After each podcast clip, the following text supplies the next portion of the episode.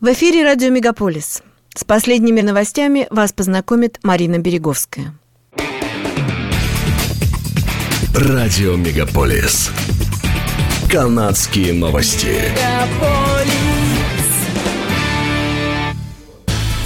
В Онтарио вновь начала расти заболеваемость от COVID-19.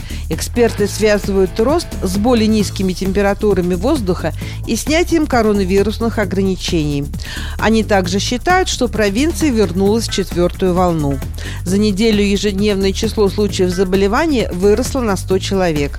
Теперь в провинции в среднем регистрируют 400-600 случаев в день.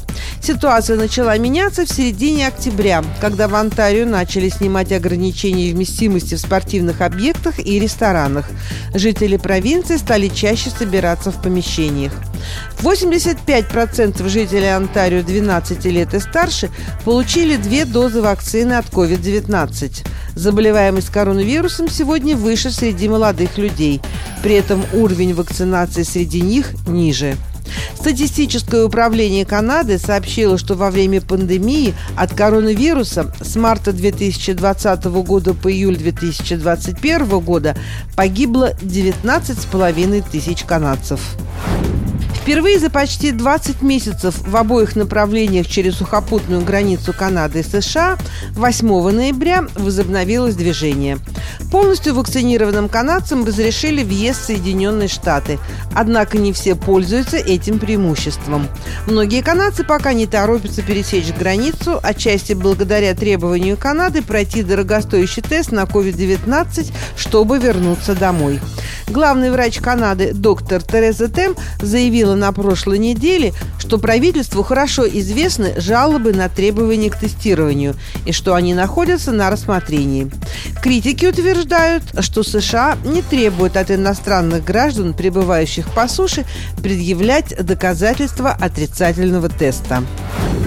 Скарборо закрыли начальную школу из-за вспышки COVID-19. В учебном заведении коронавирусом заразились 11 учащихся и двое сотрудников, пишет издание CP24.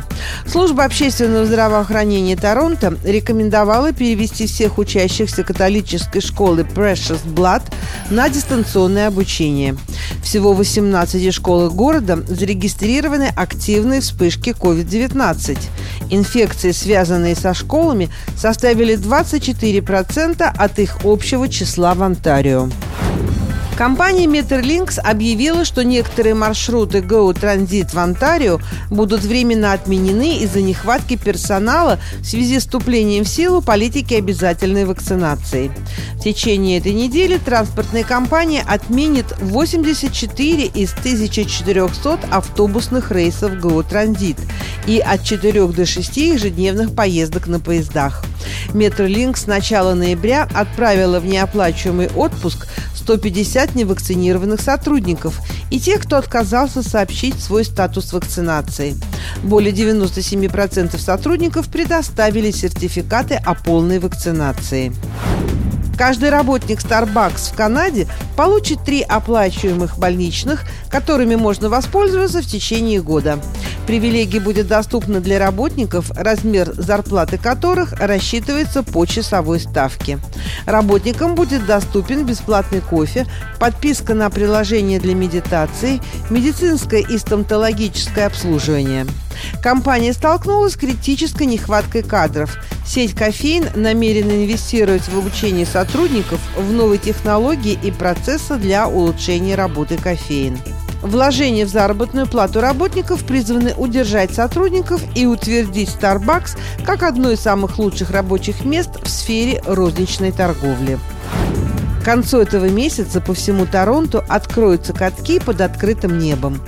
Центр Харвард Фронт в этом сезоне построит новый каток, чтобы решить проблемы с инфраструктурой.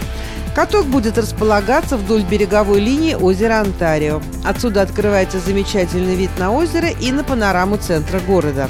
Каток будет расположен рядом с концертной площадкой, а в южном саду будет ледяная петля, которая соединится с остальной частью катка. Вы можете заглянуть в бокс Card Social, чтобы выпить чашечку горячего шоколада, согреться или передохнуть и посмотреть, как катаются другие. Коньки и шлем можно взять на прокат на катке. Центр Front также предлагает уроки с инструкторами. Каток будет открыт с 15 ноября по 6 марта с 10 утра до 10 вечера с четверга по воскресенье. Пишет портал Тарантовка.